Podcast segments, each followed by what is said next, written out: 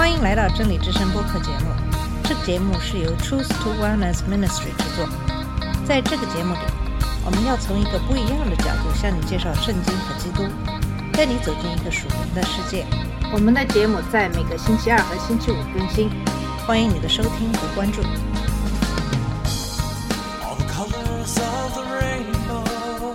你好，我是马军，今天给大家分享马太福音二十七章十一到三十二节，马可福音十五章一到十五节，路加福音第二十三章一到二十五节，约翰福音十八章二十八节到十九章十六节的经文。在圣经中，这几段经文讲的是犹太宗教领袖将耶稣带到罗马当局，宣布对他的死刑的判决。这段经文首先一开始讲的是最初的对耶稣的指控，那么是在约翰福音十八章二十八到三十二节，路加福音二十三章第二节。这些犹太宗教领袖试图避开因逾越节而聚集在耶路撒冷的人群，所以当这一切发生的时候，是在很早的时候，比拉多将在早晨六点左右宣布对耶稣的判决。耶稣被从盖亚法家带到禁卫军，禁卫军是罗马总督的官邸，位于耶路撒冷西边的希律王旧宫。他们没有自己进入禁地，因为他们不想在吃逾越节晚餐之前冒着被外邦人家庭玷污的风险。这是一个严重的宗教虚伪的例子，他们担心在仪式上被玷污。但他们对于非法逮捕和审判耶稣或他们现在带来的邪恶却毫不关心。这就是宗教伪君子的本质。他们对自己的宗教标准和细枝末节非常的关心，但对违反神的命令却很少或不关心。他们到了境地之后，有人找到了罗马的犹太总督比拉多，他出来见他们。比拉多掌握着该地区的民事、刑事和军事权力，但他们反过来又受叙利亚立法者的管辖。比拉多的第一个问题是符合逻辑的，即为什么耶稣会被带到他的面前？他们的回答是：这人若不是作恶的，我们就不把他交给你了。这表明比拉多和这些犹太人之间的对立。这不是一个回答，而是一个意在恐吓的声明。换句话说，不要问问题，只要确认我们已决定的事情，按我们的要求做。约翰在第三十二节评论说，这一切的原因。约翰福音十八章二十八到三十二节是这么说的：青岛的时候，犹太人把耶稣从该亚法那里押往总督的官邸，他们自己没有进到官邸那里去，恐怕玷污了污秽，不能吃逾越节的晚餐。于是比拉多走到外面见他们，说：“你们控告这个人什么呢？”他们回答：“如果这个人没有作恶，我们就不会把他交给你。”比拉多对他们说：“你们自己把他带去，按照你们的律法审问吧。”犹太人说：“我们没有权去判人死罪。”这就应验了耶稣预先说到自己将要怎样死的那句话。犹大人有很大的自由来制定和执行他们自己的律法，尽管他们是在罗马的统治之下。比拉多甚至不知道指控的性质，就把耶稣送到他们那里去，按照他们自己的法律进行判决和惩罚。直到这个时候，他才发现指控是严重的，需要将被告处死。路加福音二十三章二节记载，他们随后特别指控耶稣误导我们的国家不向凯撒纳税，还说自己是基督是王。那么，约翰在第三十二节评论说，这一切原因是为了让耶稣以适当的方式死亡。他们说，除非得到罗马人的批准，否则不会执行死刑。这是一个谎言，这在过去并没有阻止他们，在将来也不会阻止他们。他们已经数次试图杀死耶稣。使徒行传第七章记载，他们毫不犹豫地用石头砸斯提凡，他们能够逃脱暴徒的行动，但他们不能把一个人钉在十字架上，这对他们来说很重要。有两个原因：首先，他们想通过罗马谴责和处决耶稣。来避免对他死亡负责。第二，《生命记》二十一章二十二节规定了，犯了罪该杀的人要被挂在树上。他们的目标是通过将耶稣钉在树上来破坏他的声誉，从而表明他被神诅咒。他们没有意识到，这正是耶稣自己说他会死的原因和方式。他要把人的罪的咒语加在自己身上。在这次交流之后，比拉多把耶稣带进了禁闭室。紧接着是约翰福音十八章三十三到四十节，马太福音二十七章十一到十四节，马可福音十五章二到五节，路加福音二十三章三到五节的经文讲的是第一阶段，耶稣在比拉多面前。我们来读一下马太福音二十七章十一到十四节的经文。耶稣站在巡抚面前，巡抚问他说：“你是犹太人的王吗？”耶稣说：“你说的是。”他被祭司长和长老控告的时候，什么都不回答。比拉多就对他说：“他们做见证告你这么多的事，你没有见吗？”耶稣仍不回答，连一句也不回答，以致巡抚甚觉稀奇。他们对耶稣提的指控很严重，需要进行调查，尤其是指控耶稣自称是国王。在罗马的法律体系中，由比拉多直接询问耶稣是合适的，所以耶稣要回答他关于做王的问题。当然，耶稣虽然是囚犯，但他才是掌控一切的人，他不会回答比拉多的问题。直到首先澄清了他的王国的性质，耶稣不是一个政治上的王，但他在那时就是犹太人真正的精神上的王。比拉多的回答表明了他自己对犹太人的一些轻视，他不是犹太人，这是一个指控。但比拉多可以看出，耶稣没有给人以政治上的王的感觉，特别是由于犹太宗教领袖把他带来，他很可能怀疑他们的指控背后还有别的东西。比拉多只是想知道耶稣做了什么，让他们如此不安，要寻他的命。这就为耶稣解释他自己和他的王权的性质打开了大门。耶稣提出了两点：第一，他是一个王；第二，他不是一个政治上的王，否则他的追随者会为了保护他而进行肉搏。这一点也在经文中得到进一步澄清。比拉多不明白耶稣怎么会是一个王而没有地上的国度。耶稣肯定了比拉多的反问，这正如比拉多所说的那样，这就是说，你说我是个王的意思。耶稣是个王，正是为了这个目的，耶稣才出生到这个世界上。耶稣没有继承他的国度，也没有通过的革命获得他，他生来就是一个王。这个王国的异类性质体现在，正是为了这个目的，他来到了这个世界。耶稣来自另一个领域，即天堂。他的国度不是基于地面上的价值，而是只与那些愿意听从耶稣所见证的真理的人有关。这是一个由那些寻求和倾听真理的人组成的国度。那么，比拉多在他的一生中看到了足够多的残酷和不公正，以至于放弃了他年轻时可能有的任何的理想主义。他是一个他不了解也不喜欢的民族的总督。皇帝提比略是个多疑的人，所以比拉多非常小心，不要以错误的方式吸引他的注意力，这使得治理工作变得非常的困难。而比拉多就像当时的许多领先的罗马人一样，可能已经放弃了关于神的传统异教信仰，尽管仍有足够的信仰使他们迷信，真相就在面前，但比拉多的怀疑主义和愤世嫉俗不允许他看到。比拉多并不是在寻找他问题的答案，这一点他从立刻转身出去向犹太人宣布他调查的正式裁决就可以看出来。他发现耶稣没有罪，这时应该允许他获得自由。但比拉多对正义的兴趣被他对犹太人的恐惧所歪曲。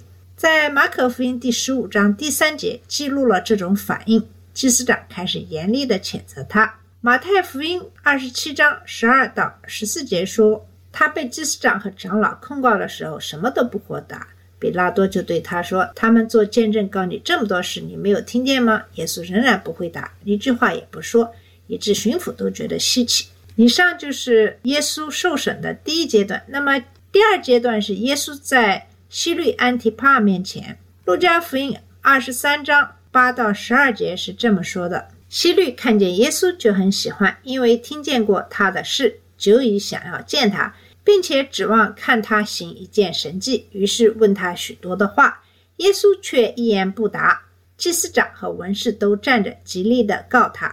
希律和他的兵丁就藐视耶稣，戏弄他，给他穿上华丽衣服，把他送回比拉多那里去。从前希律和比拉多彼此有仇，在那一天就成了朋友。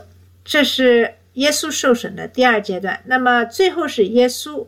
受审的第三阶段，也就是耶稣再次来到了比拉多面前。这在马太福音二十七章十五到二十六节，马可福音十五章六到十五节，路加福音二十三章十三到二十五节，约翰福音十八章三十九到十十九章十六节。路加福音二十三章继续叙述耶稣回到比拉多面前的境地后的情况。这个想法没有得到众人的赞同，所以比拉多想出了另一个办法来释放耶稣，同时还能安抚犹太人。马太福音二十七章十五到十八节解释说，巡抚有一个常例，每逢这节期，随众人所要的释放一个囚犯给他们。当时有一个出名的囚犯叫巴拉巴。众人聚集的时候，比拉多就对他们说：“你们要我释放哪一个给你们？是巴拉巴呢，是自称为基督的耶稣呢？”巡抚员知道他们是因为嫉妒才把他解了来。比拉多没有足够的人格力量，按照他已经达成的并两次宣布的判决形式，他想释放耶稣，但也想以某种方式安抚犹太人。他看到了一个机会，当众人上去。开始要求他照着他的习惯为他们做的时候，这种在逾越节释放人民选择囚犯的习俗，使他可以选择释放巴拉巴。马可福音第十五章第七节明确指出，巴拉巴是一个叛乱者和杀人犯，因此对罗马和人民都是一个威胁。而耶稣从未伤害过任何人，在人民中非常受欢迎。马太福音二七章十九节记载，他的妻子还施加了额外的压力，要求释放耶稣。当他坐在审判席上的时候，他的妻子派人对他说：“你不要和那个艺人有什么关系，因为昨天晚上我在梦中因为他而受了很大的苦。”罗马人很看重梦境，比拉多会非常认真地对待他妻子的这个信息。比拉多现在面临着两方面的巨大的压力：正义和他妻子的梦迫使他释放耶稣；犹太人和对自己地位的担心迫使他判处耶稣有罪。比拉多知道宗教领袖们嫉妒耶稣，但他不知道这种嫉妒有多强烈。当比拉多正在阅读和考虑他妻子的建议的时候，祭司长和长老劝众人要巴拉巴，要把耶稣处死。比拉多就对他们说：“你们要为我为你们释放这两个人中的哪一个呢？”他们说是巴拉巴。在路加福音还说，他们激烈的表示把这个人带走，为我们释放巴拉巴。这个似乎让比拉多感到非常的惊讶。他接着回答说：“那我该如何处置被称为基督的耶稣呢？”马可福音十五章十二节补充说：“他把耶稣称为你们所称的犹太人的王。”马太福音二十七章二十二节说：“他们回喊，把他钉在十字架上。”路加福音二十三章二十节指出，比拉多想释放耶稣，但又对他们说：“但后来升级为他们继续呼喊，钉死他。”路加福音二十三章二十二节说，他第三次对他们说：“为什么朕做了什么坏事？我在他身上没有发现需要死亡的罪过，所以我要释放他。”马太福音二十七章二十三节说，他们越发的叫喊说：“把他钉死。”那么，释放巴拉巴而不是耶稣的要求，使比拉多处于非常绝望的境地。他要找到一个地方来安抚他们，但又不屈服于他们将耶稣钉死的愿望。他已经发现耶稣是无辜的，他接下来的努力是让耶稣受到较轻的惩罚，也许会使众人对耶稣产生怜悯。但事实并非如此，鞭打是一种恶毒的惩罚，但在比拉多看来，这至少比把耶稣钉死在十字架上要好。比拉多希望这种。可怕的待遇能够唤起人们对耶稣的同情，但是酷刑并没有因鞭打而结束。士兵随后给他穿了紫袍和荆棘冠冕，以模拟加冕仪式。血会从耶稣的头上流下，士兵们嘲笑耶稣，向他吐口水，用拳头打他，同时嘲弄他，让他预言是谁打了他。耶稣忍受了这一切。然后，比拉多走到仍在禁地外等候的犹太人面前，再次宣布他的判决。他发现耶稣没有罪，然后他把仍然戴着荆棘桂冠、穿着紫袍的耶稣带了出来。现在紫袍已经被他的血严重污染。同样，比拉多的努力是为了唤起人们对耶稣的怜悯，这样他就可以释放他，而不至于让犹太人感到愤怒。耶稣是无辜的，一开始就应该被释放。但比拉多并没有高尚的荣誉或诚信，也没有试图维护真正的正义。他是想找到一个妥协的办法。他呼吁他们看一看耶稣在受难中可怜的景象，但人们就像一群鲨鱼一样，闻到了血腥味，想要更多。犹太人在约翰福音十九章第七节所说的话，使比拉多的困境更加严重。犹太人回答说：“我们有律法，按照律法，他应该死，因为他把自己说成是神的儿子。”我们知道，比拉多从小就被教导罗马万神殿的诸神，他们有孩子会住在人中间，这就解释了他在约翰福音第十九章第八节中的反应。因为当比拉多听到这句话的时候，他更加害怕了。耶稣会不会是一个神灵呢？他现在必须进一步询问耶稣。约翰福音十九章九到十一节说，他又进了禁地，对耶稣说：“你从哪里来？”但是耶稣没有回答他。比拉多就对他说：“你不对我说话吗？难道你不知道我有权柄释放你，有权柄把你定死吗？”耶稣回答说：“你没有权柄管我，除非是上头给你的。因此，把我交给你的人，他的罪更大。”耶稣已经向比拉多提供了关于他来自哪里的线索，但是如果比拉多明白这一点，他就会放了耶稣，肯定不会再鞭打他了。比拉多不应该得到任何答案，而耶稣也没有给他任何答案。比拉多很害怕，他用努力使自己回到权威的位置，来掩饰这种恐惧。耶稣的回答让比拉多猝不及防。这里有一个自称是王的人，被指控为神的儿子，而他却理解权威，自己也顺从于他。耶稣并没有否认比拉多释放或定死他的权利，而只是指出比拉多的权利来自于另一个拥有更高权力的人，他需要对这个人负责。耶稣指的是神，但比拉多是否理解这一点，或想到叙利亚的公使或皇帝，就不得而知了。然而，很明显，耶稣身上没有煽动性的东西，他没有反叛罗马的统治。那么，更大的罪属于那些把耶稣交给比拉多的人，因为他们没有得到任何来自神的授权来做他们的事。大祭司和犹太公会有权利，但当他们非法审判并把耶稣交给比拉多，确认他们的死刑判决的时候，他们已经超越了这个权利。比拉多是个腐败和懦弱的人，但他也对正在发生的许多事情一无所知。盖亚法和犹太公会则不然，他们很清楚自己试图将耶稣钉死在十字架上的非法行为。如果比拉多有诚信，寻求正义，他就会在第一次审问后释放耶稣；如果比拉多有任何荣誉或正义，那么他就应该在错误的让耶稣被鞭打后释放他。但比拉多不是这样的人，即使在这次审问之后，约翰福音。十九章十二到十六节记录了他性格上的最大的失败。虽然比拉多为释放耶稣做了很多的努力，但是他完全失败了，因为他缺乏做正确事情的正直。比拉多自己承认他有权利释放耶稣，他的问题是，他不想这样做，除非他能让犹太人同意这样做。实际上，他已经把他的决定交给了犹太人，而他们。正如路加福音二十三章二十三节所说，坚持要把耶稣钉在十字架上，声音很大，他们的声音开始占了上风。最后，比拉多被暂时的恐惧所控制。犹太人说，如果他释放耶稣，他就不是凯撒的朋友，这是一个真正的威胁。他们会告诉提比略皇帝，一个非常多疑的人，说比拉多释放了一个自称是国王的人。比拉多知道他们声称忠于凯撒是在撒谎，但他也知道他们会实施他们的威胁。此外，暴民也是越来越不守规矩，无疑是被比拉多嘲笑所激怒的。